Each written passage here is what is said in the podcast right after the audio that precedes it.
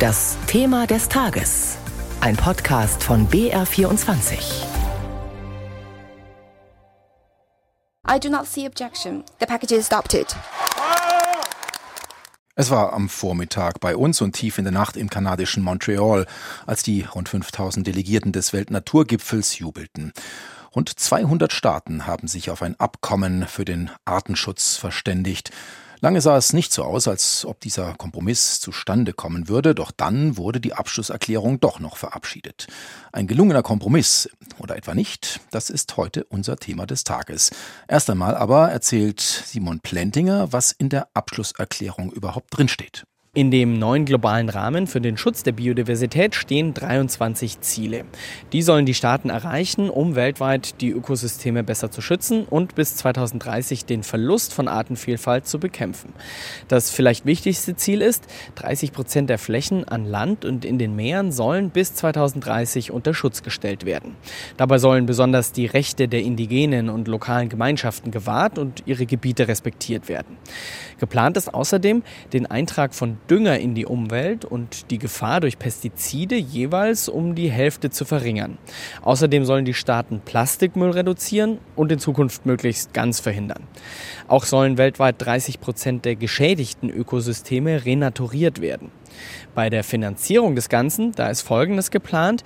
Die reichen Staaten sollen ihre Zahlungen an die ärmeren Länder steigern. Die beherbergen nämlich an vielen Stellen den größten Artenreichtum, den es sich zu schützen lohnt. Doch finanziell können diese Staaten den Schutz der Ökosysteme nicht alleine stemmen. Die Industriestaaten sollen ihren Beitrag darum schrittweise bis 2030 verdreifachen. Bis dahin sollen dann zusammen mit privaten Geldgebern pro Jahr 200 Milliarden US-Dollar weltweit für die Biodiversität ausgegeben werden. Dazu kommen dann noch 500 Milliarden US-Dollar an umweltschädlichen Subventionen, die die Staaten abbauen sollen. Simon Plentinger war das vom Weltnaturgipfel im kanadischen Montreal.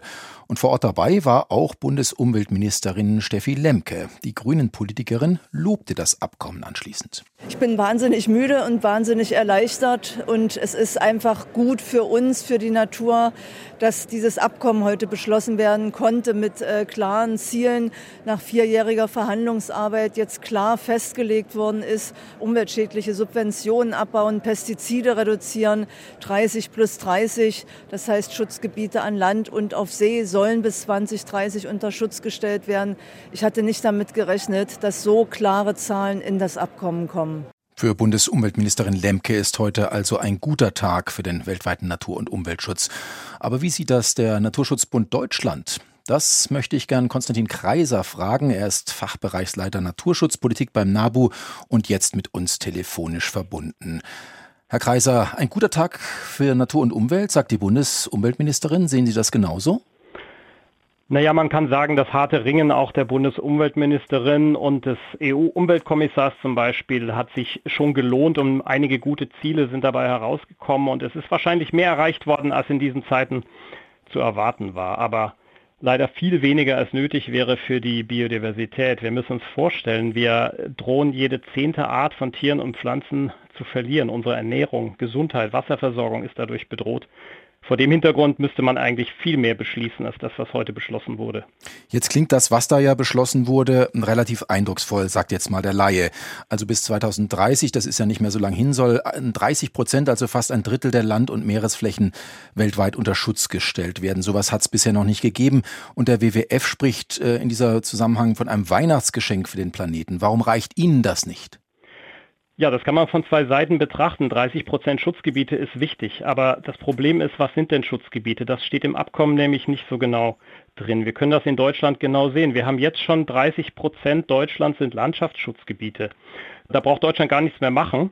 Wenn man damit durchkommt und sagt, jedes Landschaftsschutzgebiet zählt jetzt auf diese 30 Prozent, dann ist ja prima, aber in diesen Landschaftsschutzgebieten kann eigentlich weiter gewirtschaftet werden, äh, Forstwirtschaft, Landwirtschaft, äh, Verkehr, das, da kann alles weitergehen. Also es kommt wirklich darauf an, was ist der Schutz in den Schutzgebieten und ähm, wie müssen die einzelnen Regierungen jetzt berichten, was sie tun? Wann müssen sie Aktionspläne darlegen? Wann äh, müssen sie berichten, was sie erreicht haben und vielleicht Maßnahmen nachschärfen?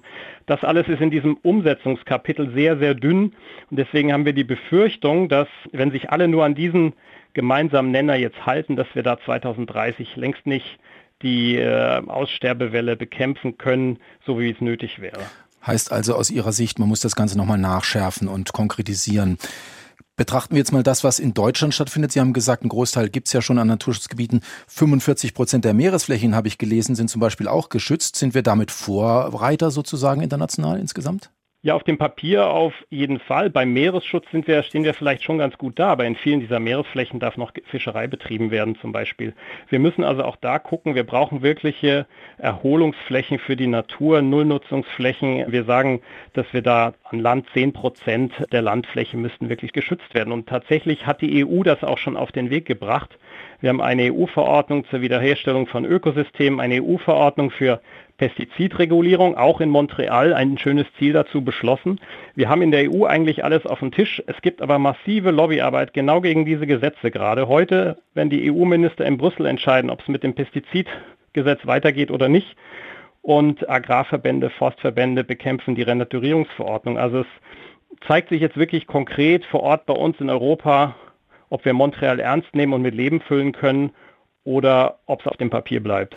Und wenn Sie sich insgesamt auf der Welt umschauen, jetzt mal abgesehen von Europa, wo sehen Sie da Länder oder Regionen, wo es besonders gut funktioniert mit dem Schutz der Artenvielfalt und wo es besonders schlecht läuft? Ja, das ist schwer, schwer zu sagen. Es gibt zum Beispiel immer das Beispiel Costa Rica, ein Land, was den Naturschutz schon sehr früh sehr ernst genommen hat und auch die, die Möglichkeiten gesehen hat, wie man mit Tourismus und Naturschutz zusammen auch Wertschöpfung erzielen kann wir gucken alle gespannt auf Brasilien, was passiert äh, nach dem Regierungswechsel. Wir sehen, dass Kolumbien zum Beispiel zusammen mit äh, Bundesumweltministerin Steffi Lemke eine neue Initiative gestartet hat zur besseren Umsetzung. Das will Deutschland auch finanzieren. Solche Initiativen von einigen Staaten, die vorangehen, sind extrem wichtig. Wenn das gesamte Abkommen doch relativ dünn ist, haben wir die Hoffnung, dass die High Ambition Countries oder die ja, die, die mehr tun wollen als es Nötige, dass die jetzt in den nächsten Jahren Zeichen setzen werden. Darauf ruht unsere Hoffnung. Das Ganze kostet ja Unsummen wahrscheinlich, abgesehen von dem, was wir außerdem für Klimaschutz ausgeben müssen und jetzt für die Energiekrise. Die Ampelkoalition nur mal als Beispiel stellt vier Milliarden Euro für die Renaturierung von Mooren bereit, also vier Milliarden Euro. Sind das Summen, äh, die, die noch, noch erhöht werden müssen? Müssen wir dann noch mehr tun an der Stelle? Also ich glaube, in Deutschland stehen wir jetzt mit den vier Milliarden, also vier Milliarden über vier Jahre, ganz gut da. Die müssen aber erstmal ausgegeben werden. Wir brauchen die Flächen, wir brauchen Zugang zu den Mooren, die äh, renaturiert werden müssen. Und das bedeutet auch Einschränkungen für die aktuelle Art von Landwirtschaft, die dort bestehen. Da muss man Landwirtinnen und Landwirten Entschädigungen oder Anreize für andere Geschäftsmodelle zahlen. Also das kann doch deutlich teurer werden. Aber wir müssen angucken, dass wir auch viele, viele Milliarden derzeit an umweltschädlichen Subventionen ausgeben. Das war auch Thema in Montreal. Da will man 500 Milliarden an umweltschädlichen Subventionen umwidmen in natürlichen Klimaschutz, in Naturschutz und in Klimaschutz, die Hand in Hand gehen. Und dann ist plötzlich ziemlich viel Geld da, wenn man nicht mehr Geld für das Falsche und Zerstörerische ausgibt. Herr Kreiser, machen wir zum Schluss noch die Nutzanwendung. Viele Leute hören uns zu und fragen sich, was kann jeder Einzelne, jeder Einzelne dazu tun, dass die Biodiversität erhalten wird. Was sagen Sie denen?